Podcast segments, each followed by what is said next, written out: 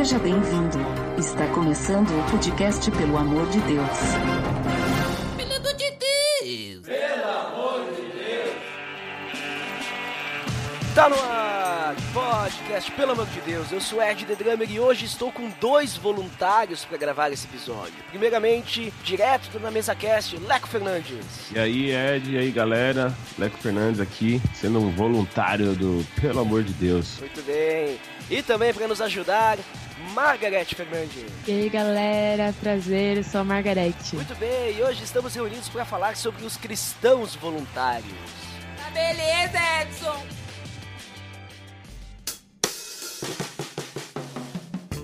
Você está escutando o podcast no site pelamordedeus.org.br, que vai ao ar sempre nas sextas-feiras, a cada 14 dias. Curta nossa fanpage em facebook.com/barra oficial PADD. Também siga no Twitter, através do arroba underline PADD. Ou entre em contato conosco através do e-mail contato arroba pelamordedeus.org.br.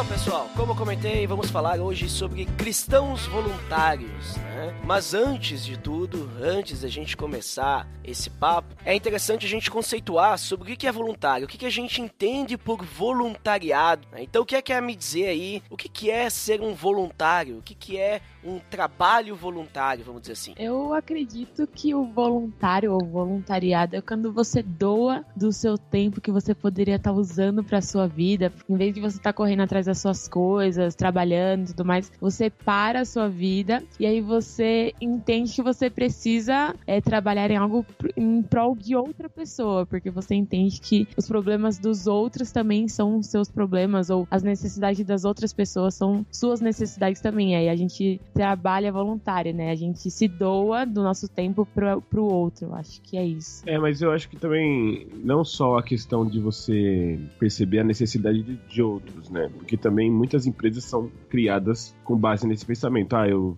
vejo que muitas pessoas precisam disso, vou fazer isso aqui porque as pessoas precisam. Eu acho que na questão do voluntário, uma coisa que é muito importante também é a não necessidade de ser recompensado por, pelo que se faz para os outros, né? Eu acho que é colocar a recompensa mesmo em segundo lugar, porque você pode também trabalhar na necessidade para é, suprir a necessidade de alguém, só que logicamente o seu objetivo primeiro, como empresa e tal, é você lucrar. Agora, quando você vai fazer um voluntário, vai fazer um trabalho voluntário, você precisa ter essa noção de que a recompensa não pode ser o seu primeiro objetivo ou a sua necessidade, porque você está fazendo aquilo em primeiro lugar, né? Até por conta da palavra, porque você quer. Você faz algo porque é seu desejo fazer aquilo. O prazer de fazer é maior do que o prazer da recompensa. É espontâneo. É, espontâneo. É, eu não sei se é tão espontâneo assim, mas eu vejo que, que sim, uma característica que tem que ser é que seja espontâneo. Pelo menos, pelo não menos é forçado, eu quero dizer, né? Tipo, não é obrigado a fazer isso. Você não acha que o ato já é a recompensa? O ato de estar fazendo? Porque eu acredito de que quando a gente vai fazer um trabalho voluntário, é, o que, que é a recompensa, né? Quando a gente está trabalhando para nós mesmos, a gente vai receber um dinheiro pelo aquilo, a gente vai receber Sim. algo por aquilo. Então, quando a gente você tá vai fazendo uma troca. Né? Sim, é uma troca. Agora, o trabalho voluntário, eu acredito que você vai fazer uma ação, né? Vai ter uma ação. E a própria ação, quando você, sei lá, toca em pessoas, age com pessoas e convive com elas, acho que isso já é a recompensa do trabalho voluntário. Sim, mas você não tá preocupado com a recompensa. Ok. Assim, se aquela pessoa não te recompensar, é, ou, ou se você não conseguir tocar a pessoa, ou servir a pessoa da maneira que você quer, não é esse o seu primeiro objetivo. O seu primeiro objetivo é servir naquilo que você deseja ali, entendeu? Uhum, É, mas, entendi. mas também, a- é logicamente que há sempre uma recompensa. E no caso da espontaneidade que o Ed falou, eu acho que é interessante no começo e importante no começo. Precisa ser espontâneo ali logo, logo que inicia. Porque com o passar do tempo, você precisa começar a ver aquilo como um compromisso. Senão Sim, você começa a furar com o pessoal que conta com você. Né? totalmente. Sim, interessante que então, por exemplo, se a gente for comparar com o trabalho, é, no, no trabalho normal, né? O que a gente é remunerado. Então, o foco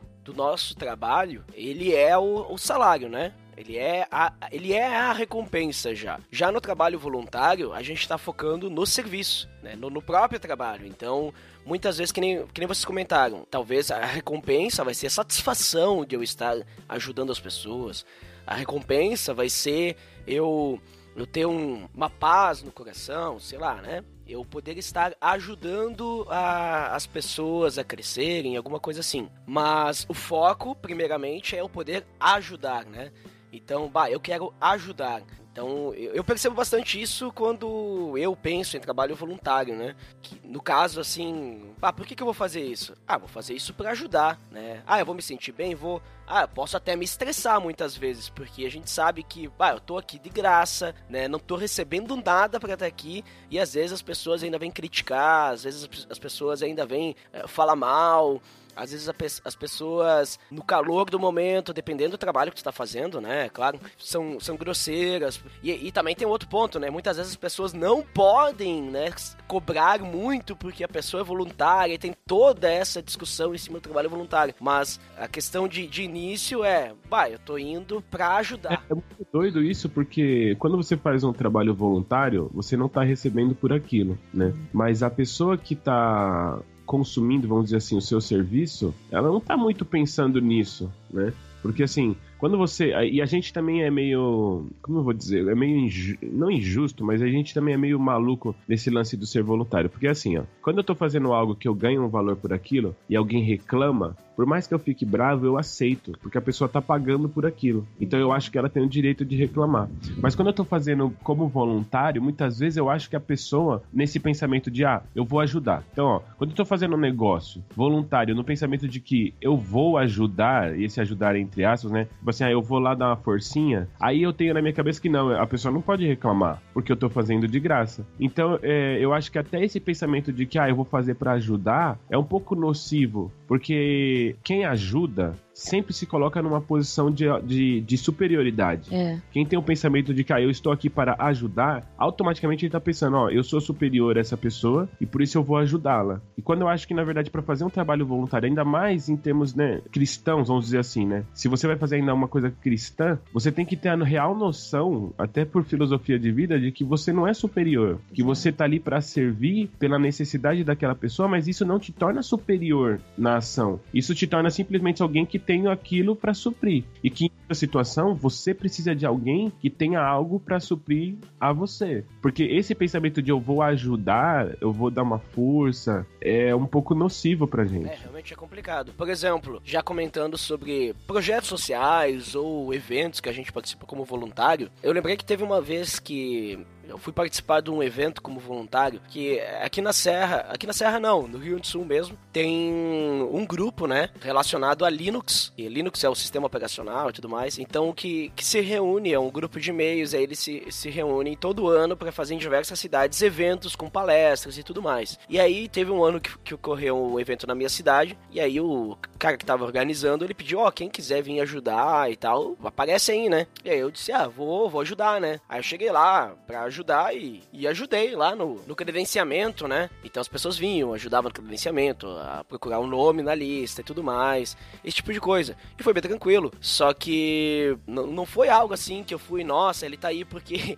cara, não, não tem glória nenhuma. Eu tava tá ajudando aquele evento, sabe? Eu tava ajudando mesmo pra ajudar. E mesmo que talvez eu não pudesse participar das palestras, e acabei depois podendo participar das palestras, assistir e tudo mais, foi bem tranquilo, assim, porque o credenciamento era só no início. Depois, depois eu pude pude sair de lá e tudo mais, né? Então, nesse sentido, né? Só que a gente tem que, que nem tu falou, né, Leco, tem que tomar muito cuidado, porque esse vou só ajudar pode ser nocivo mesmo, porque se o, se o cara lá que chamou para ajudar, ele falasse alguma coisa diferente e tal, tá fazendo uma coisa errada, e eu tivesse esperando sempre ser valorizado, nossa, eu preciso ser valorizado, porque eu estou ajudando, né? O que que essa pessoa quer, né? Pô, daí já ia ter uma, uma experiência frustrada, né? Fosse parar pra pensar. Então tem que tem que estar tá focado ali, tipo assim, bom, tô aqui fazendo aqui o serviço, focando ali em fazer a coisa da melhor forma possível, ajudar realmente da melhor forma possível, não esperando realmente nada em troca, mesmo que talvez muitas vezes a gente queira a satisfação de ser valorizado, a gente queira a satisfação ou a gente queira a honra, né?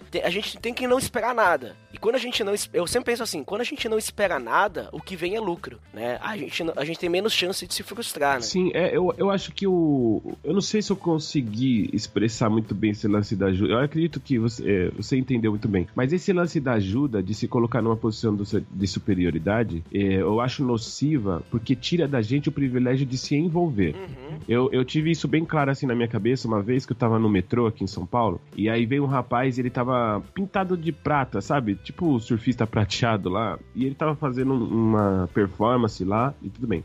E ele tava pedindo ajuda. Assim, pedindo um valor, né? E aí eu pensei, eu tava orando e justamente eu tava falando com Deus a respeito desse lance de ser voluntário, de trabalhar, de servir e de servir as pessoas. E aí no momento que ele tava passando, eu falei, pô, eu vou dar um, um dinheiro pra esse menino. Aí quando eu dei o dinheiro para ele, como ele tava todo pintado de prata, eu, ele foi pegar o dinheiro da minha mão, o que que aconteceu? Ele sujou a minha mão percebe? Sujou a minha mão e eu fiquei indignado. Porque eu dei um dinheiro pro cara e o cara sujou a minha mão. Porque ele tava aí na hora, Deus falou comigo. Porque, tipo assim, quando a gente vai nessa posição de ajudar, simplesmente, a gente não quer se envolver.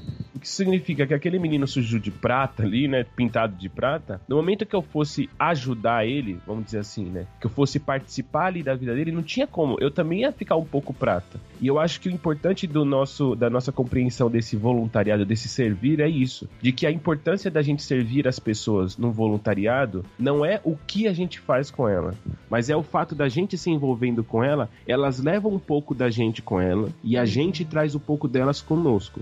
Então, uma pessoa que eu sou muito rica, quando eu vou e tenho uma, um, um convívio com uma pessoa que está em situação de risco, eu levo embora para mim a percepção daquele mundo. E isso diminui a distância entre eu que sou rico e aquela pessoa que não é tão rica, que é uma pessoa talvez miserável. E isso faz com que eu seja alguém melhor. Por quê? Por causa dessa percepção. Então, no fim, não é ajudar, mas é participar, é se envolver, né? E eu falo, e eu falo isso assim, porque tal, todo o trabalho voluntário que eu fiz na minha vida foi dentro da igreja. Não como voluntário, né? Como um chamado mesmo. Mas eu, eu fiz numa época um trabalho num, num canal de TV aqui no ABC que era gratuito, era voluntário. E você precisava ter um envolvimento com o seguinte, de que um canal de TV ele tem uma responsabilidade muito grande. Então, se você não percebe a, a responsabilidade do projeto, você não consegue servir na medida que ele necessita. E por isso você se perde e você não consegue nem se envolver com as pessoas. Então você fica meio que uma pessoa solta no meio de um projeto, fazendo ali o seu papelzinho ali e vai embora. Ou seja, você sai dali sem ganhar nada. Por quê? Porque você não se envolveu. Então, mesmo não tem nada a ver com Cristo Cristo, né?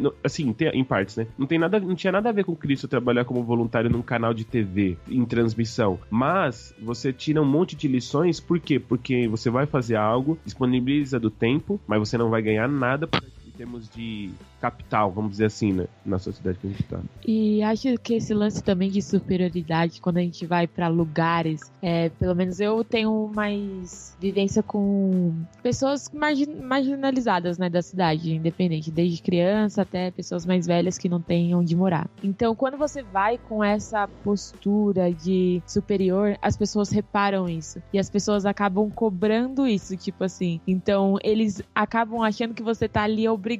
Então, quando você não participa, né, como o Leandro falou, quando você não se envolve com aquilo, você não se mostra igual, eles acabam falando, ah, é, você tem mais, então é sua responsabilidade, é sua obrigação me dar de comer, é sua obrigação me dar uma roupa, porque você se mostra superior e tem uma atitude superior com as pessoas, e as pessoas reparam isso, as pessoas sentem isso, né? E para além disso, acredito que a motivação vira mais um desencargo de consciência, né? Eu não vou ficar Sim. só correndo atrás da minha vida, das minhas coisas, então em algum momento da minha vida sei lá, vou doar sangue, porque isso também é um trabalho voluntário, né? A gente vai disponibilizar um tempo e do nosso, do nosso corpo também para ajudar outra pessoa. Então a gente vai lá por desencargo de consciência fazer alguma coisa. É, a gente tem que tomar muito cuidado com a motivação. A gente tem que olhar antes de fazer algo, olhar para mim mesmo e falar por que eu estou indo fazer? Porque se a minha motivação for errada, vai dar uma semana, eu não vou querer mais ir. Porque a minha motivação era, sei lá, postar no Facebook ou sei lá, minha motivação era mostrar que eu sou uma pessoa legal ou falar que eu faço trabalho voluntário. E não só isso, né? Mas a pessoa que recebeu aquilo que você deu não vai fazer,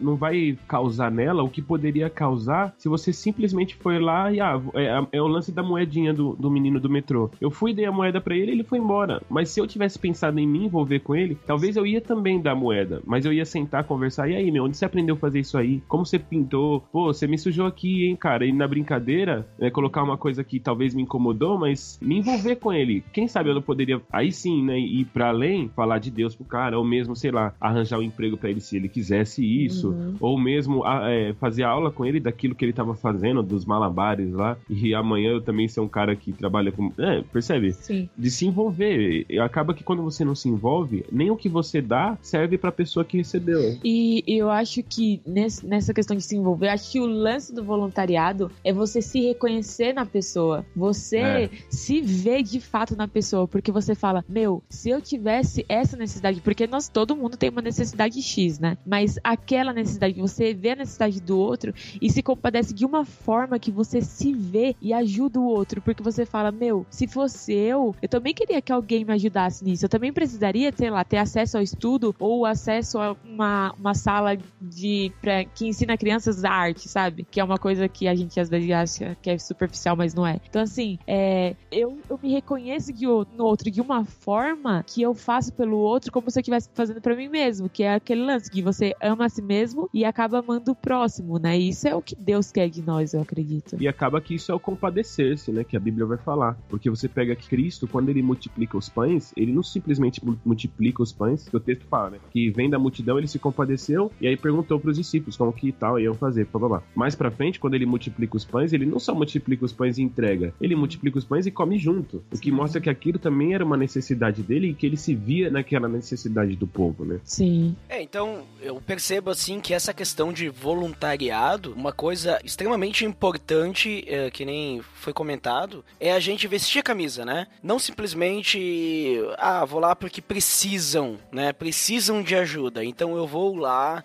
para ajudar, né? Para fazer minha parte na sociedade e tudo mais. Não, não, eu vou fazer esse projeto ser o meu projeto, né? Não é um projeto que, que tem ali e eu vou participar apenas, mas é o meu projeto agora também, né? Que nem vocês comentaram, se envolver, né? Que daí sim, então, pode fazer um trabalho melhor, pode fazer as pessoas serem impactadas de uma forma diferente e também tu mesmo ser impactado, né? Pelo que eu entendi que vocês comentaram, eu acho que esse é a principal ponto do voluntariado, né? A gente poder realmente estar envolvido a ponto de que a gente pensa que aquele projeto é nosso, né? Tipo, a gente realmente fazer parte para a gente poder ajudar da melhor forma possível e também receber esse crescimento, vamos dizer assim, né? E se vê também é, na parte do processo, e se vê assim, no todo, onde você tá também para você não, não, não cometer insubordinações, vamos dizer assim, porque sempre uhum projeto que já está em andamento, uma coisa é se você desenvolver um projeto, aí você vai ver o trabalho que é e vai ver a necessidade que é de ter pessoas para participar. E aí você, como um líder, aí você vai ver como é difícil. Mas a partir do momento que você entra em um lugar que tem um líder, também saber como voluntário, não só servir às pessoas que recebem o serviço, mas também servir ao líder que está ali e fazendo um, um, trabalho muito complexo e tem que saber lidar com um monte de gente e ser mesmo um facilitador, sabe? Um cara que aí sim ajuda o líder, né? Para tirar meio que o peso dele, porque imagina quanto tempo ele tá fazendo aquilo ali e tal. A Margarete trabalha num, num, num projeto muito interessante que tem essa questão, né? Tem os líderes lá, ela já trabalhou com o Paulo Capelete, com o. Como que é o nome do. João Boca. O João Boca, né, no, no, lá na Cracolândia, e ela sabe como que isso é difícil, né? E a gente que trabalha na igreja, a gente sabe como é complicado isso, complexo também, essa questão da liderança. É, então, que nem, que nem tu falou antes, né, Leco? Essa questão de a gente não se achar superior, né? Então, é importante a gente saber o nosso papel, o nosso lugar ali quando a gente tá envolvido, entender o projeto, conhecer o projeto, né? Então, acho que é, é importante, né? A gente gente tá envolvido de tal forma que a gente sabe o que realmente está acontecendo, o porquê está acontecendo daquela forma, e também essa subordinação também realmente é importante. Uma coisa, né, quanto a isso, esse lance de se envolver a ponto de né, no processo como um todo, é, eu trabalho, né, como o Leandro tá falando, eu trabalho fazem uns quatro anos, fiquei trabalhando quatro anos, é que agora a gente acabou um projeto, com crianças marginalizadas do centro de São Paulo, né, lá na Missão Sena. Sou voluntária faz todo esse tempo aí. E aí, teve uma vez, né, que eu tava, isso marcou para mim, porque teve uma vez que eu tava conversando com meu amigo que minhas crianças, elas passam vários problemas, várias pro problemáticas mesmo, questão de abuso e várias coisas horríveis. E aí eu tava comentando sobre isso, né, sobre as problemáticas, e eu falei assim, as minhas crianças, só que eu não sou mãe de nenhuma delas, eu não sou nada delas, só tô ali voluntária sempre, toda semana vejo elas e tal, convivo com elas, mas ele falou assim, suas crianças? Aí eu fiquei pensando, eu falei assim, é, de fato, não são minhas crianças, mas a gente se envolve de uma tal forma que aquilo parte para ser seu mesmo, né? E você, quando você entende que aquilo também é seu, e você entende, aí você, quando você estiver lá dentro, você vai ser é, subordinado às pessoas que estão é, em cima, os líderes, porque você entende é, a causa do projeto você entende o trabalho que é o projeto, você vai lavar louça, você vai ajudar as crianças, mas você também vai limpar o chão, saca? Então você entende que tudo aquilo também é seu, porque tudo aquilo também é sua responsabilidade, não é só um trabalho voluntário, você também é responsável, sabe? E aí você vai atrás de fazer curso para fazer melhor, para servir melhor, e eu acho que é isso, né? E o lance, voltando lá na minha metáfora do menino do trem que sujou minha mão quando eu fui dar umas moedas pra ele, o interessante é que assim, quando eu falo se sujar, que às vezes, quando eu, eu comento isso, as pessoas remetem sujeira a pecado, né? Hum. Tipo assim, ah, você vai é, servir alguém, você tem que suja, se sujar com ela. A sujeira dela passa a ser sua e a sua dela. Mas não é o pecado. O que, hum. na minha concepção, é a sujeira nessa metáfora é, por exemplo, o cansaço. É, por exemplo, hoje eu não queria ir, mas eu tenho que ir. A dificuldade, por exemplo, eu, talvez eu possa comer no McDonald's, né? Mas é melhor a gente comer um pão com mortadela, porque vai ser o que vai dar para todo mundo. Então, é pegar a dificuldade, né? Pegar aquilo que tá incomodando as pessoas e ser aquilo que te incomoda também. Aqui na igreja, eu também trabalho com alguns, algumas crianças e pré-adolescentes, né? A gente tem um projeto de jiu-jitsu na igreja. E o projeto de jiu-jitsu é, é, muito legal, porque as, as pessoas vão lá, treinam, ouvem a palavra, oram e tal. Só que as crianças tinham um problema, elas não tinham como ir. Então, eu tenho que pegar o meu carro, que cabe cinco pessoas, e colocar nove. né? Então, assim, eu não, eu, se eu for me preocupar com o carro, que é danificado e tal e tudo mais, e que ah, vai por muita gente, posso tomar multa, é um risco que eu corro, que vou fazer o quê? Mas não, vamos. É a necessidade que eles têm. E eu também já tive esse problema lá atrás. Eu lembro de quando eu fui criança e que eu não tinha como pegar ônibus e que eu tinha uma pessoa que pagava ônibus para mim. Então hoje, eu, graças a Deus, eu tenho a oportunidade de poder servir essas crianças. E elas se envolvem com você. E elas passam a te respeitar porque percebem que você não tá ali dando algo para elas, mas você tá junto delas, é. participando do problema. Sim. Uma coisa é você ir lá e resolver ajudar, outra coisa é você junto viver o problema. Sim.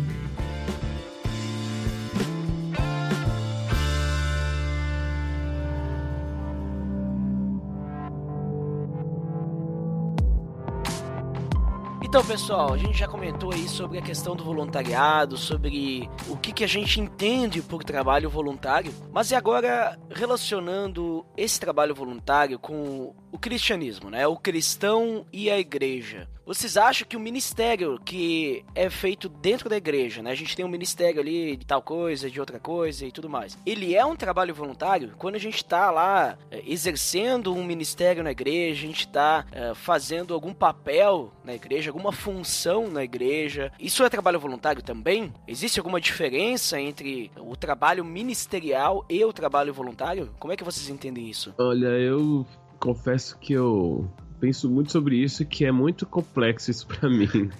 Nos, é, eu, eu trabalho, né, eu sirvo na igreja desde os 5 anos de idade. Eu comecei a tocar no louvor é, desde os 5 anos. E assim, eu não sei dizer se. Uh, sim, é voluntário, porque você não recebe nada. E porque muitas vezes você foi lá e se ofereceu para fazer aquilo que era necessidade. Mas muitas vezes também existe uma liderança que vem, te convida, te chama. Para além disso, tem Deus.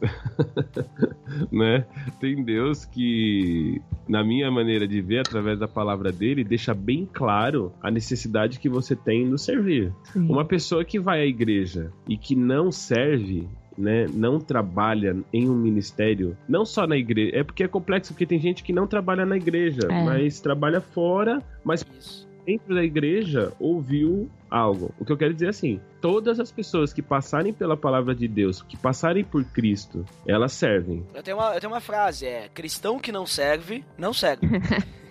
Será que a gente não recebe nada? Sabe? Porque o trabalho voluntário você não vai receber nenhum lucro, certo? Certo. E entendendo de que o trabalho que nós fazemos na igreja é pra Deus, não tem como achar que a gente não recebe nada, entende? Então, mas aí acaba com tudo que a gente já disse também. Porque, na verdade, a gente já recebeu. Na Cruz do Calvário, a gente já recebeu Sim. tudo que a gente tem pra receber. Ponto. Ponto. Então, tudo que você faz, seja dentro ou fora da igreja, Sim. você já recebeu. Se você, você acreditar nisso. É. Isso que eu tô falando. Quem passa pela cruz de Cristo, aí a história, aí a palavra talvez voluntário nem exista mais. Exato, exato, exato. Essa palavra nem pode existir mais no nosso vocabulário se a gente se encontrou com Cristo. Porque Cristo foi um voluntário? Aí é que tá a pergunta. Cristo foi um voluntário? É uma boa pergunta, Ed. Cristo foi um voluntário? Olha só, hein? E agora, Cristo foi um voluntário? Eu acho, assim, olhando assim pelo que Cristo fez, e podemos dizer que sim e que não, porque é, é complicado. Porque se a gente for parar pra analisar, Cristo estava fazendo o quê? A sua obra. Só que vamos, vamos pegar um exemplo bem, bem interessante de que quando Cristo ele tem um propósito, né? Ele quer fazer algo, mas ele larga tudo para servir as pessoas.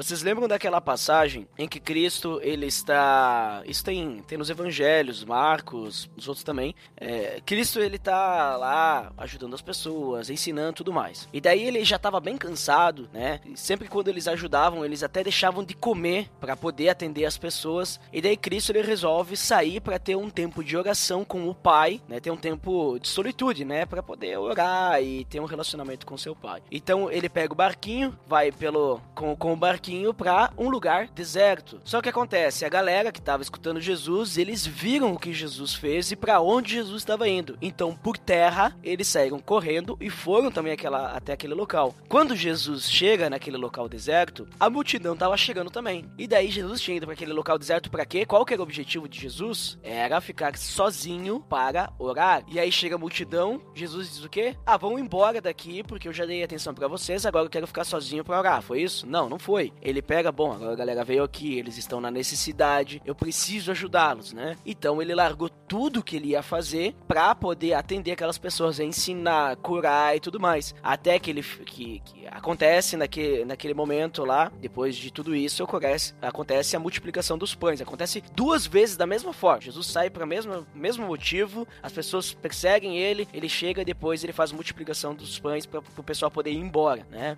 Os pães e peixes.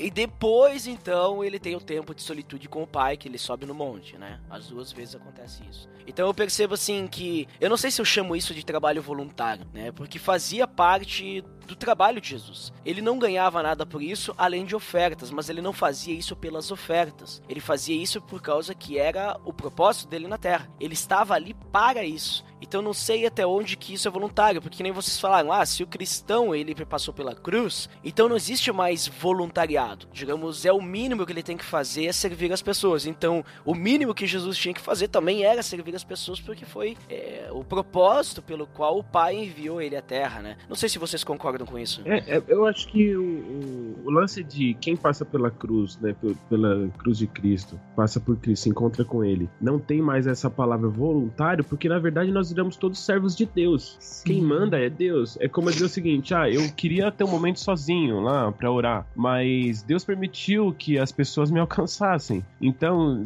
é Deus quem manda. É, é, é, é muito complexo isso. E é muito desafiador e pode. é, Eu posso até me enredar nas minhas palavras. Mas a questão é que, assim, uma vez que você encontrou a Cristo e você o aceitou como seu Senhor e seu Salvador, né? Que a gente até, talvez, um bom tema é o senhorio de Cristo, né? Uma vez que você tem o senhorio de Cristo sobre a sua vida, quem manda é Deus. Então, meio que você vira o funcionário de Deus. né, que já recebeu. É, Seria como você ir trabalhar num lugar e, ó, você já recebeu por 20 anos. Você recebe em uma tacada só. E agora o que você vai fazer? Agora você vai trabalhar, né? Mas é que esse pensamento é voluntarioso. Não sei se é voluntarioso também, né? Porque se até a fé que a gente tem no nosso coração é Deus quem acrescenta, É. aí a Tudo coisa bem. começou a ficar muito complexa. É, é porque eu acho que acho não, né? É diferente de Cristo. Eu não sei se às vezes nós entendemos o nosso papel e nós entendemos o que nós temos que fazer. Então, assim, Cristo, ele foi. É, ele pode ter esse pensamento voluntarioso porque ele que se dispôs aí à morte de cruz. Ele que foi. Ele que decidiu morrer por nós e vir pra terra. Ele que se despiu da glória dele. Ele que decidiu isso. Eu acredito assim. Mas acredito que, para além disso, quando ele estava aqui, ele entendia o papel dele, o propósito dele, e ele entendia também o que Deus esperava da criação e o que Deus esperava dele. Então, assim, eu acredito que quando Cristo via as pessoas passarem fome, é, quando estavam ouvindo muito tempo ele, estavam com fome, ele via que esse passar fome, ele entendia as pessoas ali e ele também entendia o papel dele. Então, ele entendia que aquela necessidade, ele, ele que devia provir para aquela necessidade, entende? Então, ele entendia as pessoas, o contexto e, e o papel dele, entende? Ele entendia o todo. Exato. Eu acho é. que justamente quem passa por Cristo percebe que, primeiro, eu não sou. é, vamos dizer que assim, ó. O início do pecado é quando Adão se coloca no centro da vida dele. Exato. Quando, na verdade, o centro era Deus. Exato. Então, quando Adão se tira, tira Deus do centro e se coloca naquele lugar, a gente tem o pecado. Então, a partir dali, todo ser humano vai ser egocêntrico, egoísta, e por isso vai ser o seu próprio Deus. E isso é o processo do pecado. Uma vez que a pessoa encontra Cristo, ela percebe que ela tem que sair do centro da sua vida. Só que quando você sai do centro, você precisa, então, entender o todo. E Jesus, é isso que está explicando, né? Aham. Jesus entende o todo. Ele vê as Uhum. pessoas, entende as pessoas e sabe por que as pessoas não entendem. E nós, É. e ele, né? Como Cristo, ele entende o papel dele, entende o, o que Deus quer fazer juntando ele e as pessoas. Sim. O problema é que nem sempre a gente consegue ter essa compreensão do que é esse todo do qual a gente faz parte. É, porque é o lance de esvaziar a si mesmo. E esse processo é um processo que a gente vai viver todo dia, toda hora, e às vezes a gente não vai viver. A gente vai ter- é saber que a gente tem que viver isso, mas a gente não vive, né? Esvaziar de si mesmo é você deixar de responder uma coisa que você quer, um instinto seu, uma coisa que é pra você, pra responder o do outro, olhar pro outro. Você para a sua vida, você olha pro outro, você olha as condições que as outras pessoas estão e vê de que o seu, né, não é prioridade mais, o outro vira prioridade pra você. Isso é muito difícil e ruim e chato, né? Às vezes. Sim, é desconfortável. É. Mas falando agora sobre essa questão do voluntariado, principalmente pro cristão, aquele cristão que passou pela cruz, né? Que a gente chegou aí a um, um consenso que meio que o voluntariado já faz parte, né? O servir. Mas agora falando eh, ne- nesse sentido, assim, pensando nos projetos, né? Vamos voltar à nomenclatura, projeto social, voluntariado, ministério, né? Só pra gente não se perder aí. Eh, Na opinião de vocês, agora opinativo, porque não tem como a gente dizer é assim, né? A gente não tem como ser os donos da razão. Mas, na opinião de vocês, essa questão do cristão que passou pela cruz, né? O cristão verdadeiro, ele ele deve co- como que ele deve ver o trabalho do voluntariado fora da igreja, né? Esse cristão ele participa do ministério, né, dentro da igreja. Fora da igreja, ele também participa do ministério relacionado com a igreja, vamos dizer assim, que ele evangeliza, ele acompanha pessoas, ele está servindo as pessoas no seu trabalho, né? Então, ele tenta ajudar o próximo e tudo mais. Mas quando chega, por exemplo, uma ONG, né? Uma ONG que cuida de animais abandonados, certo? Essa ONG, ela não tem relação nenhuma com a igreja. Essa ONG, ela talvez até mesmo tenha pessoas de outras religiões, vamos dizer assim. Essa, co- como que o cristão ele deve ver essa questão de ele ajudar nessa ONG, fazer esse trabalho, trabalho voluntário nessa ONG, trabalho voluntário fora do âmbito da igreja, apesar de que ele vai estar ajudando o próximo de qualquer forma. Mas só pra gente entender assim, a questão da opinião de vocês sobre isso. Uma coisa que eu acho sobre esse ajudar o próximo, que a gente. Pode ser que a gente peque um pouco nesse ajudar o próximo. Quando nós estamos na igreja e tudo mais, a gente ouve sobre isso, a gente acha que nós, porque somos cristãos, porque conhecemos a Cristo, temos a verdade. E esse lance de ter a verdade é perigoso porque a gente acha que nós somos os deten- detentores da salvação pro mundo. Então, assim, nós cristãos podemos salvar o mundo. Só que, na verdade, Cristo já salvou o mundo, né? Basta as pessoas reconhecerem isso. Então, esse lance de ajudar o próximo, a gente se enreda de tipo, a gente vai servir, a gente vai sair da igreja e vai servir o outro. Sendo que, na verdade, servir o outro também é servir com o outro. Então, ir numa ONG que não tem, é, que é laico, né? Não vai, não vai ter nenhuma questão religiosa ali, não vai falar sobre Deus e eu não vou poder falar sobre Deus, também é servir. É servir com o outro, entender de que Deus, ele empre empresta a sua bondade para nós, né? Então, não é só o cristão que ele vai fazer coisas boas no mundo, né? É só o cristão que ele vai ter a salvação pro mundo. Nós entendemos que somos todos iguais e nós temos que nos juntar, né? Nós temos que cooperar uns com os outros para tornar o lugar que a gente vive melhor. Porque esse lance de ajudar o próximo, o cristão ele acha que ele é dono da verdade e ele vai salvar o mundo. Aí a gente fica criando novos projetos, vários projetos cristãos, e a gente deixa de ajudar o, o projeto que tem lá na rua da minha casa que não é cristão. Por quê? Porque ah, eles não vão falar de Deus lá, então não tem, não tem um lugar para mim lá. Quando na verdade, pelo contrário, né? Nós temos que estar lá e ser luz lá. Não, não necessariamente falar de Deus lá, mas ser luz lá. E é importante a gente também pensar e tentar chegar numa maturidade e que uma vez que você encontrou a Cristo, você descobre que não existe esse lance de dentro da igreja e fora da igreja. Sim. Né? Existe o mundo que a gente tá. Até tem uma música do Palavra Antiga que talvez ilustra isso muito bem, né? Fala sobre o mesmo chão, bem dentro do mundo, está ao lado de lá onde você cresceu. E depois fala, tá ao lado de lá que você esqueceu. Uhum, Quer dizer, querendo dizer assim, você também já teve nesse tal lado o mundo que você chama e você foi servido de alguma forma. Então, trabalhar dentro da igreja ou fora da igreja não vai mudar nada se você entender a visão. Então, por exemplo, é, a, eu sou irmão da Margarete, né? Sim. Então, Margarete Fernandes, Leandro Fernandes.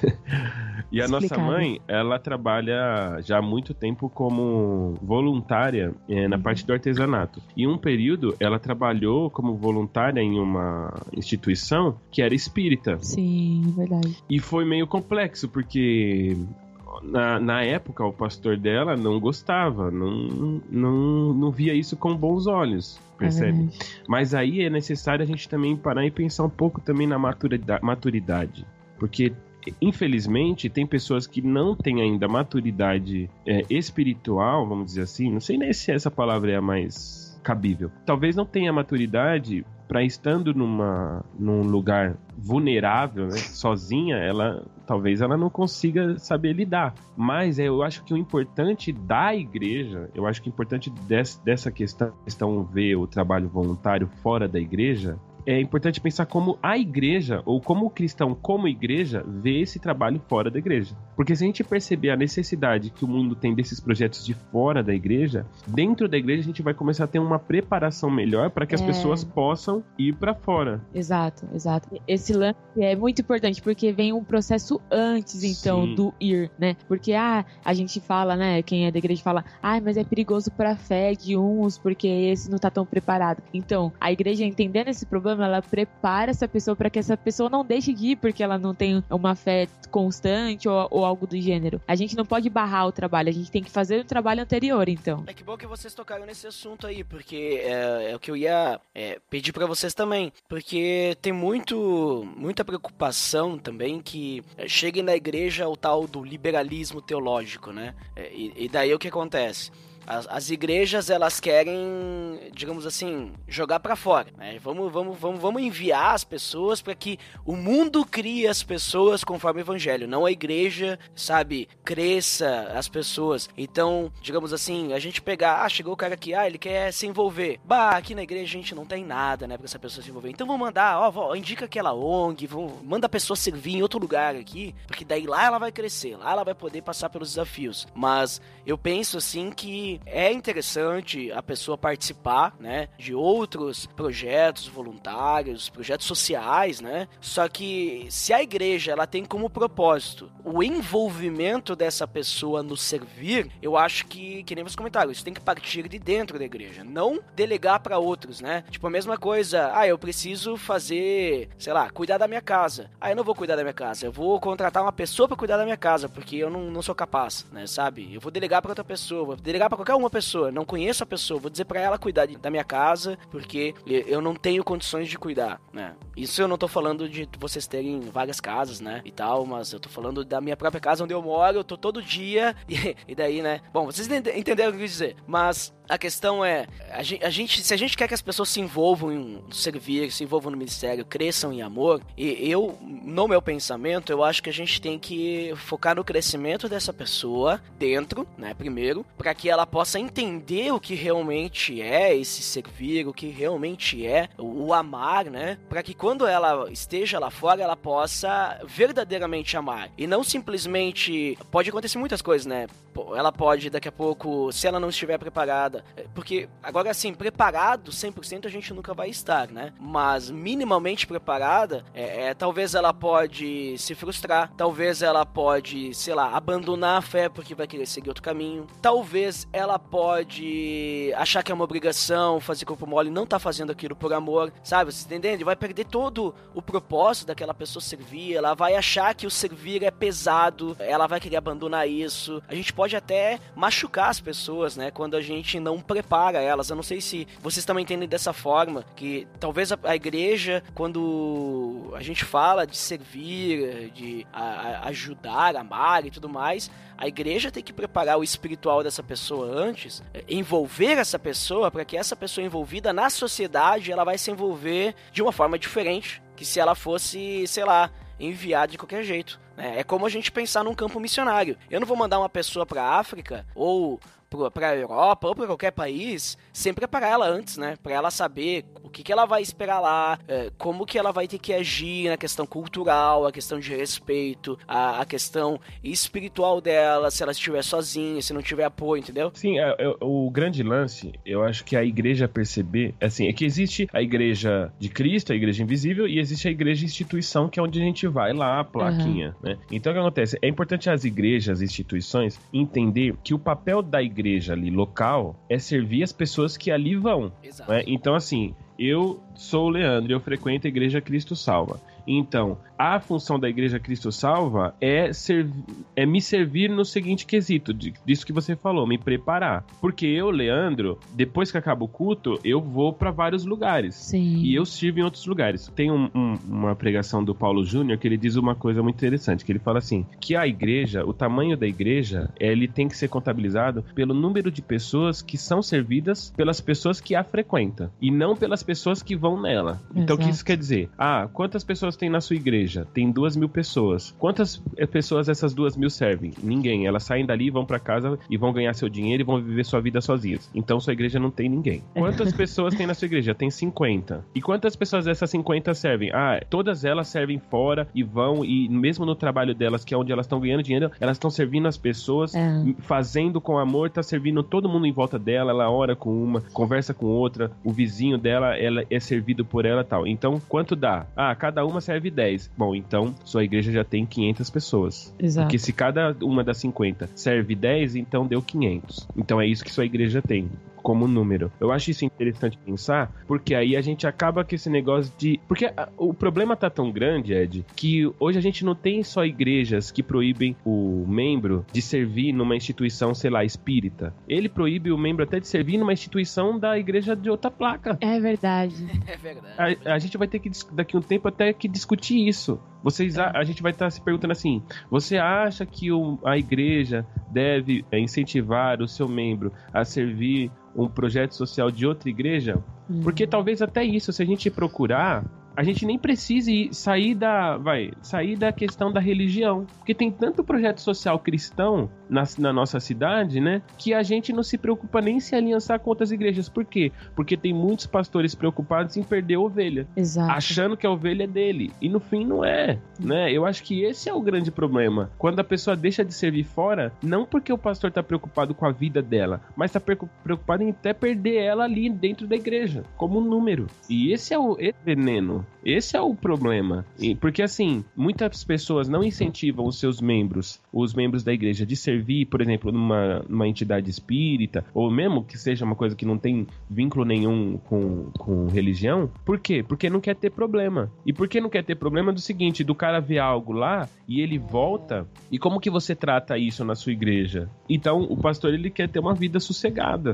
Porque vai, essa pessoa ela vai ter que ter um acompanhamento não só anterior, mas um acompanhamento Durante. durante também. Porque assim, você, vamos supor, num lugar que existem várias mazelas, assim, crianças abusadas e tudo mais. Você é, se envolve de um jeito com aquilo que você precisa mesmo de acompanhamento, de poder falar sobre aquilo, de fa- poder falar por que isso acontece, sabe? Então você. Discipulado. É, você, senão você espana e não consegue fazer o trabalho nem fora e nem dentro, porque você fica acabado com aquela situação. Então, assim, você precisa de um acompanhamento tanto espiritual, que é pra você estar firme na sua fé mesmo, de entender de que você faz aquilo porque é o que Deus quer que nós façamos, porque Deus cro- construiu o mundo e a gente tem que continuar a construção desse mundo, tornar esse mundo algo que a gente que tenha justiça, algo que tenha é, as qualidades que Deus tem, né? Então, acredito que essa questão, a pessoa vai ter um preparamento espiritual e também psicológico, porque na igreja a gente não vai falar sobre tanto isso, né? Exatamente. É o que eu falo. O Leandro viu uma vez, eu cheguei em casa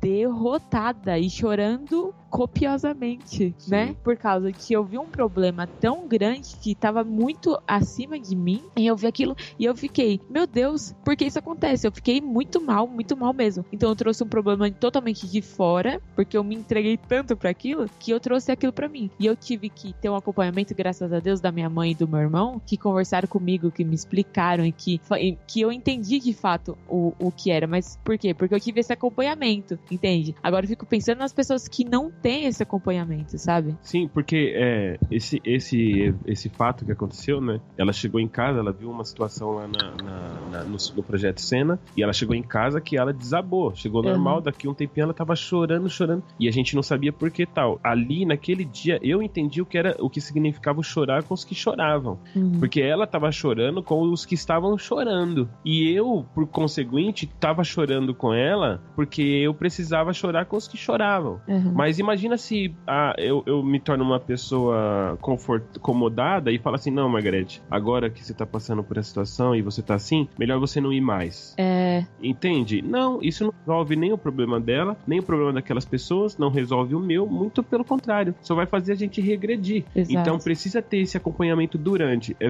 a, ge- a gente na igreja tem um projeto também de artesanato para senhoras de idade, também Uhum. gratuito, tal, não. E lá tem pessoas que não são cristãs e que são voluntárias. É verdade. É, e, então, e ninguém é contra isso. Uhum. Ninguém acha ruim. Ah, então ela pode servir aqui? Pode. Por quê? Porque tá no nosso controle. O problema é que muitas vezes a gente quer ter o controle de situações. E, e no mundo, a gente não vai ter controle. A gente não tem como controlar situações. Jesus, que era Jesus, que podia controlar até uma questão é, é, física do homem poder andar sobre as águas, que isso rompe a barreira da, na- da natureza, que é algo mais pesado afundar quando está diante de algo mais leve. Se Jesus, que podia controlar até isso, não o fez, né?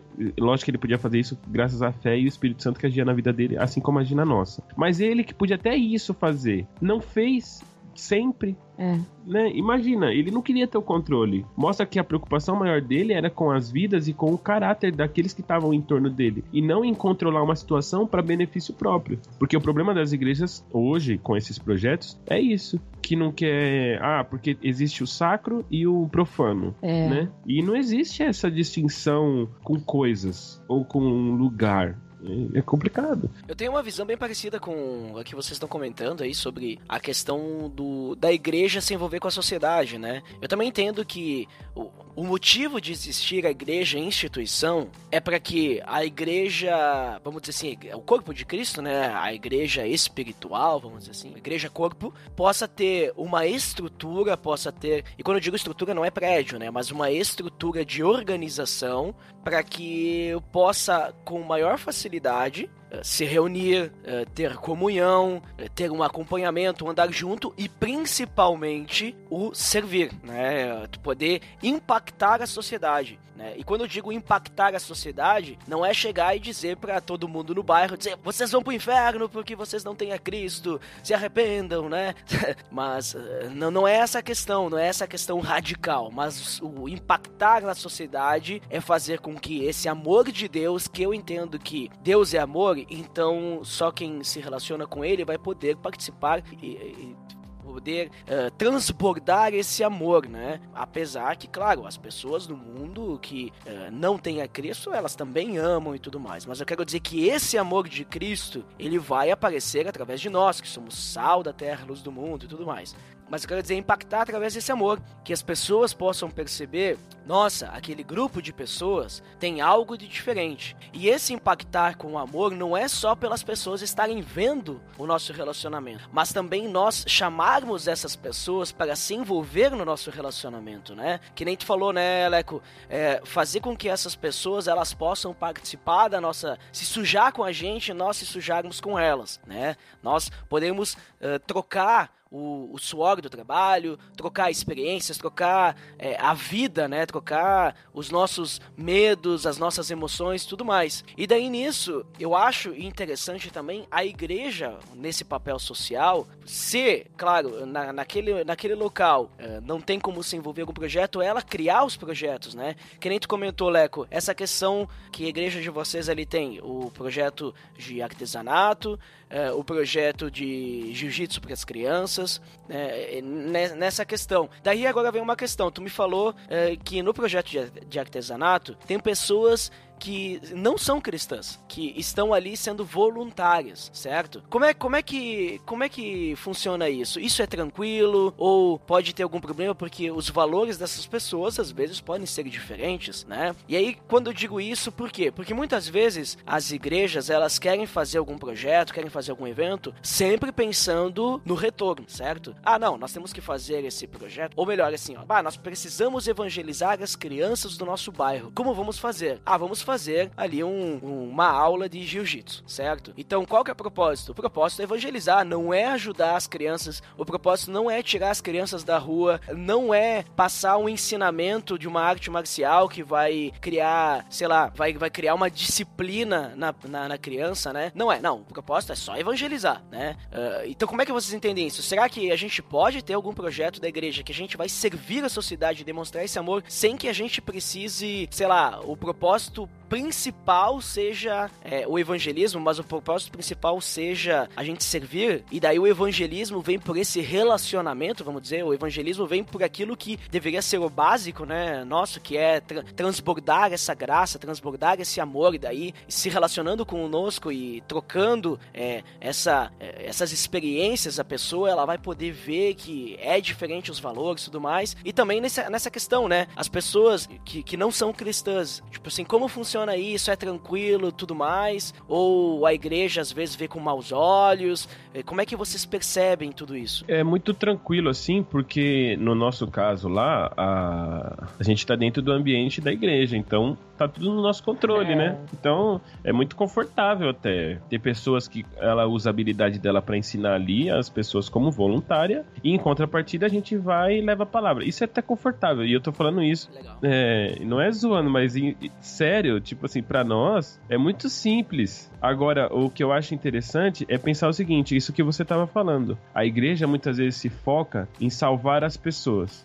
É. é muito importante a gente pensar o seguinte: comunicar o evangelho é nossa função, salvar é Deus. Exato, exato. Isso. Né? Se a gente entender isso, aí vai acabar já um monte de problema. Por quê? Meu, eu, eu, eu, creio que assim, eu tava até antes da gente começar a gravar, conversando com a minha irmã sobre isso. De que a gente tem que entender que buscar o reino de Deus e a sua justiça, não é? é a gente não sabe muito bem o que é a justiça de Deus. A gente vai demorar um tempo para entender bem isso. Uhum. Mas no mínimo, a gente tem que promover aqui na terra, né? E no nosso, na, no nosso bairro, na nossa cidade, a justiça. No seguinte seguinte sentido. Minha esposa, ela dá aula no Mackenzie. No Mackenzie, as crianças na, no Fundamental 1, elas têm aula de pré-robótica, que é uma aula de Lego, que é uma coisa muito legal muito legal.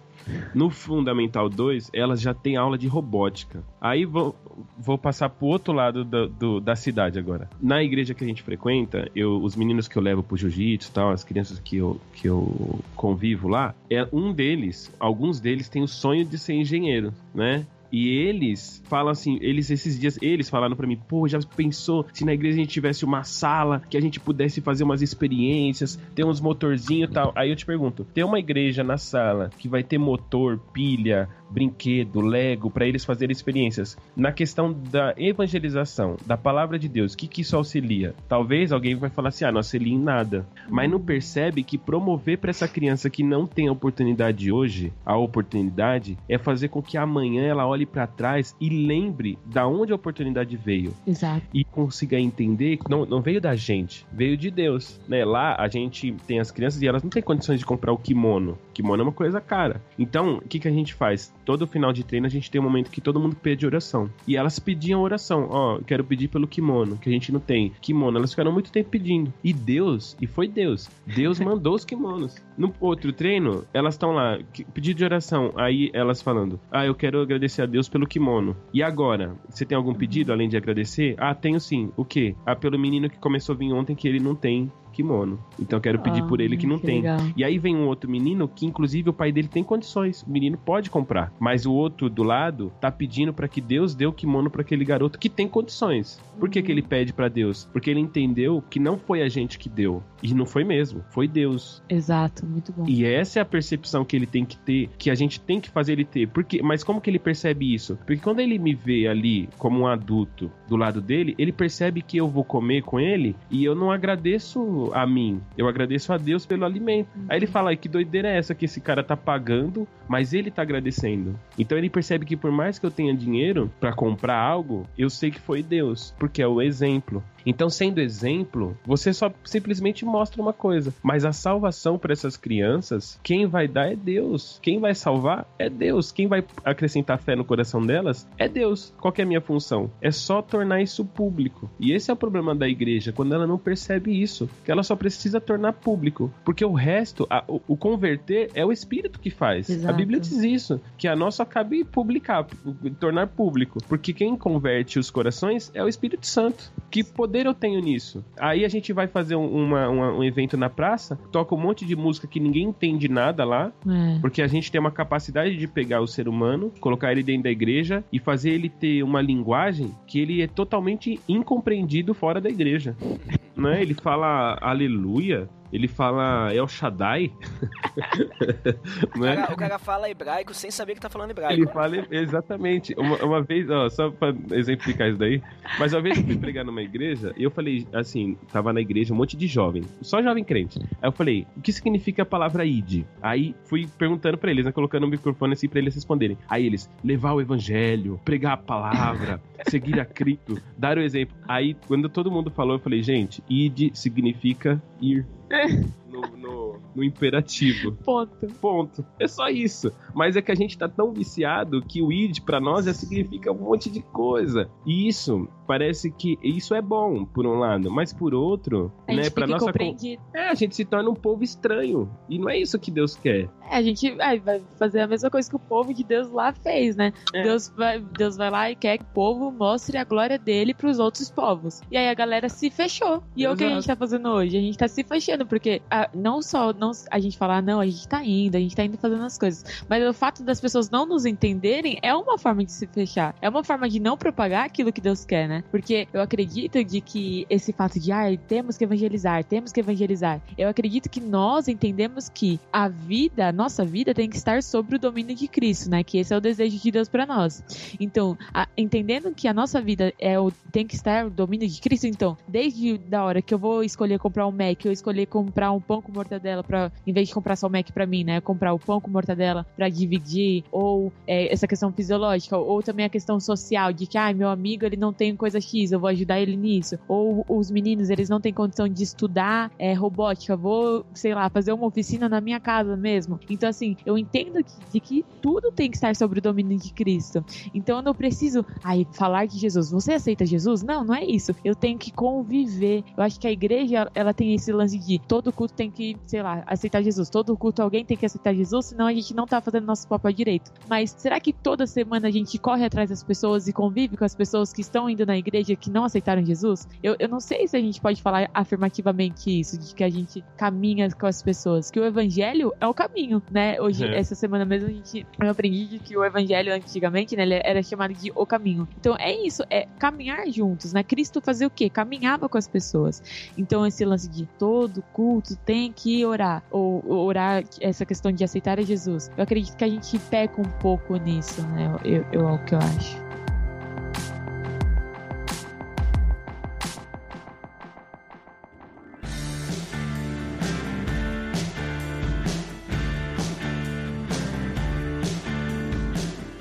Muito bem, pessoal. Considerações finais, então. Muito bom o papo que a gente teve, gostei bastante. Então, Margaret, por favor, suas considerações finais. Depois, se tu quer dizer pro pessoal onde é que eles podem te procurar, fica à vontade. Pô, não sei se vai ter algum lugar pra me procurar, porque eu sou meio offline, mas sei lá, Fernandes, se alguém quiser procurar.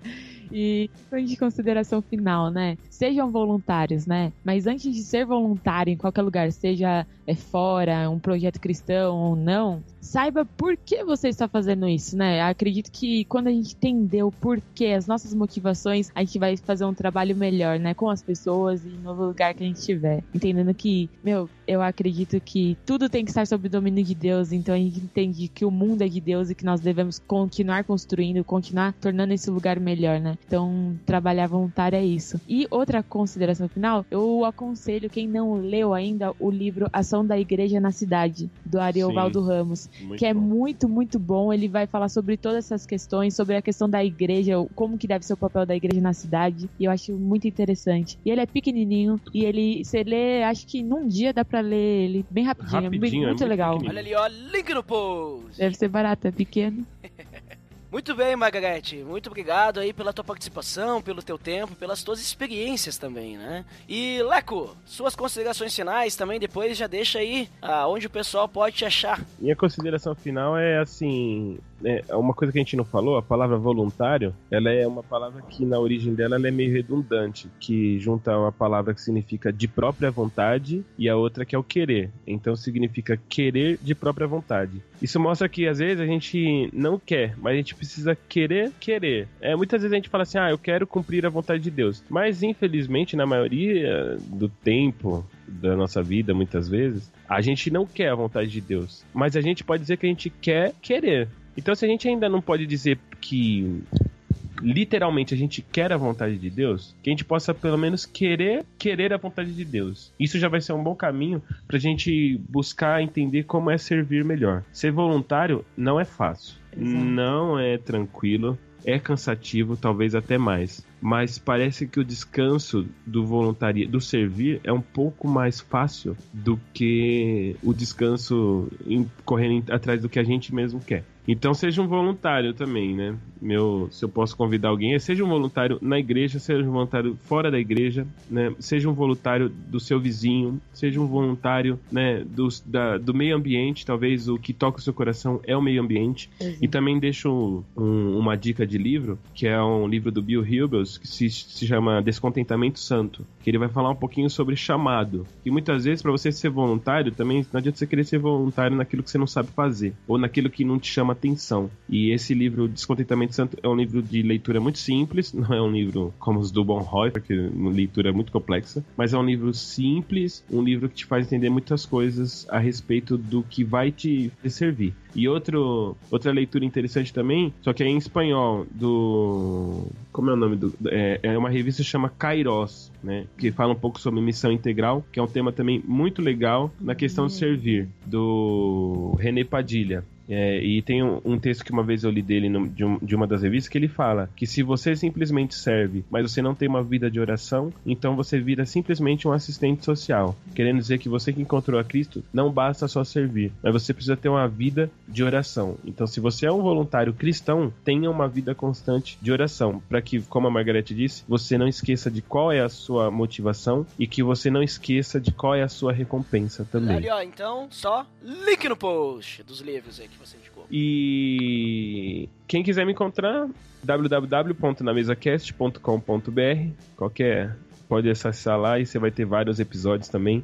Não me lembro se a gente já, também já falou desse assunto lá, mas você quiser, tiver um tempinho, não pare de ouvir o PADD, ouça esse aqui até o fim, ouça todos os que o Ed postar, e aí também uso na mesa cast. Aí, ó, link no post. Muito bem, pessoal. Muito obrigado aí, Leco, também. Obrigado aí pela tua participação, pelo teu tempo. E eu queria dizer só que foi muito bom esse papo. Para mim foi bastante esclarecedor que a gente conversou. E principalmente no sentido de que eu entendo, assim, que a igreja, ela tem que se envolver mais com a sociedade, né? Ou, ou melhor, se a igreja não se envolve, tem que se envolver mais, né? Aquela que já tá se envolvendo, tem que se envolver mais ainda, né? E nós, como cristãos, nós temos que fazer essa diferença diferença, né? E sempre lembrando do equilíbrio, né? Não vamos pensar assim, ah, porque aquela pessoa não é cristã, então não vou deixar ela participar, ou não vou me envolver com ela, né? É, esse, essa coisa de a gente ficar separando o secular do, do sagrado, sabe? Não, não existe essa dualidade. O que existe é o equilíbrio de nós podermos estar servindo as pessoas ao mesmo tempo em que a gente está adorando a Deus. Eu acho que esse que é o principal, né? E, e a gente poder proclamar o evangelho evangelho, muitas vezes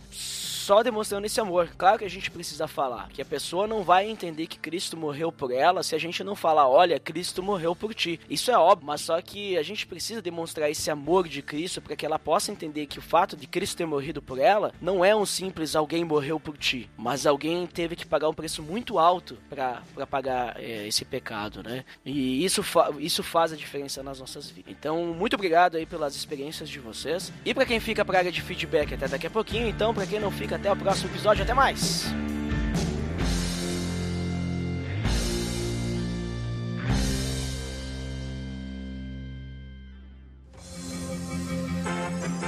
Atenção! Você está entrando na área de feedback. Fique ligado.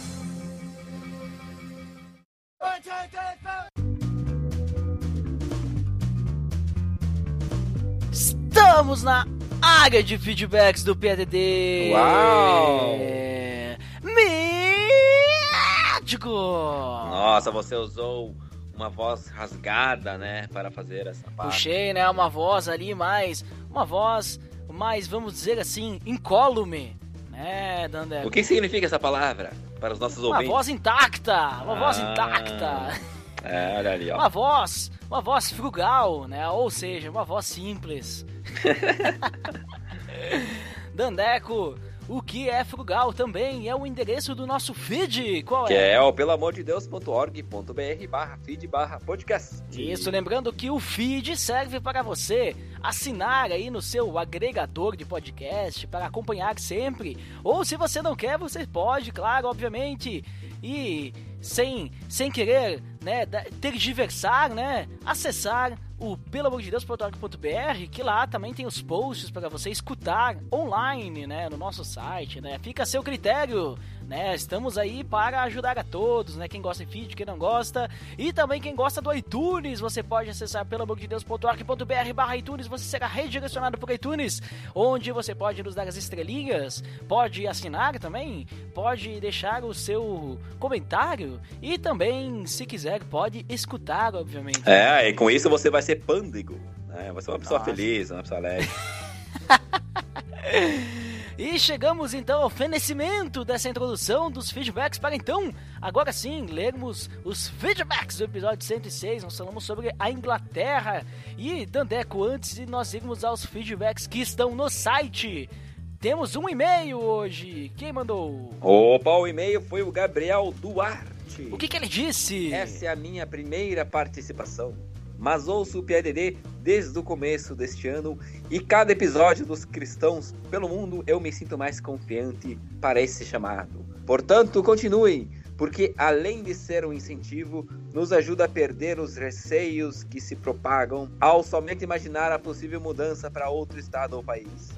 Que papai continue abençoando e usando vocês. Abraços do Rio de Janeiro. Fantástico, Dandeco! Veja só, né? O Gabriel Duarte, uma pessoa pachorrenta, ou seja, calma, né? Serena, né? Uma pessoa aí que deixou seu feedback estrogonoficamente sensível, Dandeco, sobre aí essa série Cristãos pelo Mundo, que ficamos felizes, né, que a série ela ajuda as pessoas, né, de alguma forma e edifica, né? Então, Dandeco, vamos agora aos feedbacks que estão no site. Quem foi o primeiro? Primeiro, adivinhem, foi ele, o Abner Lobo. O que, que ele disse? Deus salve a rainha. Nossa, muito bem. Inclusive, Dandeco, foi o que o nosso convidado, né, o Gabriel, no caso o Gabriel que participou do PDD 106, né? Ele, ele disse no final, né? Deus salve a rainha, porque ela precisa. É, precisa da benção. precisa, né? Precisa da salvação. Todos nós precisamos, né? Mas Dandeco, lembra do Lorival Gonçalves? Claro que eu lembro. Lorival é um cara mítico, né? Um cara aí que não apareceu mais, né? E ele não apareceu de novo, mas o Abner depois ele comentou, disse, já que o Lorival Gonçalves nunca mais apareceu, vou baixar e volto depois. Seria Abner Globo um, né, um personagem de Lorival Gonçalves? Ou vice-versa? E agora, Dandeco? Agora ficou um mistério. Pois é, né? Mas quem também veio deixar o ar da sua graça foi a Débora de Menezes Souza. O que ele disse, Nandeco? Mais um episódio bacana. Quero reforçar que a série The Crown é muito bem produzida e até a rainha curtiu, apesar dela ver que alguns momentos apresentados serem mais dramáticos do que realmente o foram. Abraço! E aí, Dandeco, tá assistindo essa série aí da The Crown? Eu a, assisti a primeira temporada. Ah, eu ainda não acabei, não me dê spoilers, né? Eu estou assistindo a prestação. Não vou falar nada.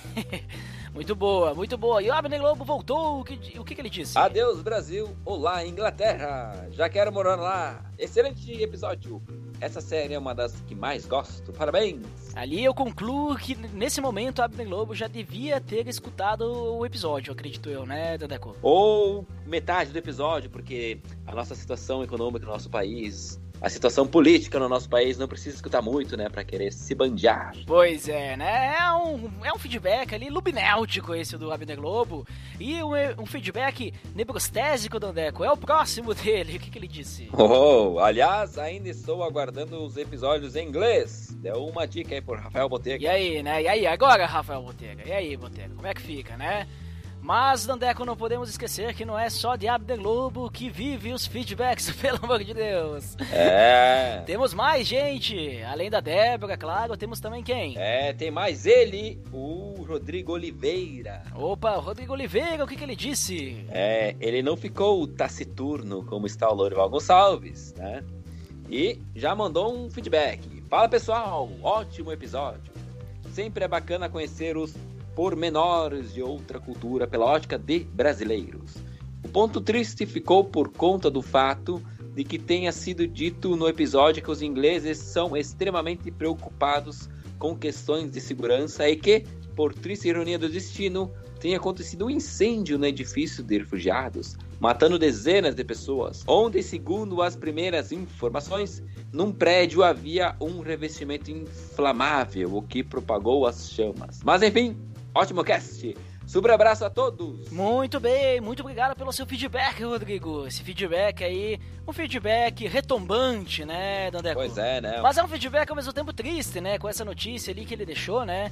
Uma notícia, é, é, de certa forma, assim, um tanto quanto que, que não é nem mítica, não é uma notícia, né? nem crobática. É uma notícia realmente triste, né? Que ele comentou. Né? É, mas triste não vai ser a nossa indicação. Pois é, apesar de acontecerem essas questões ali, né? Temos aí uma indicação muito interessante aí para os nossos ouvintes. Qual é, Dandeco? Opa, é o lado a lado, episódio número 4, Educação Sexual. Muito bem, link no post para você conferir esse episódio do lado a lado. Episódio recomendado aí, muito interessante aí o papo, fugindo aí dos né, dos padrões aí e comentando coisas importantes, interessantes relacionadas a esse assunto, Dandeco. Muito interessante aí. É isso aí, pessoal. Então tá, né, Dandeco? Chegamos ao fenecimento de mais um, mais uma área dos feedbacks, né? Que área dos feedbacks é a alcunha desse momento em que nós lemos os feedbacks da galera aí. É, vai chegar um dia que os feedbacks vão ser um feedback perene, ou seja, que dura muito, é quase imortal. Nossa! Mas então tá, Dandeco, acho que por hoje é só, né? É, hoje é só, pessoal. Até a próxima. Até mais.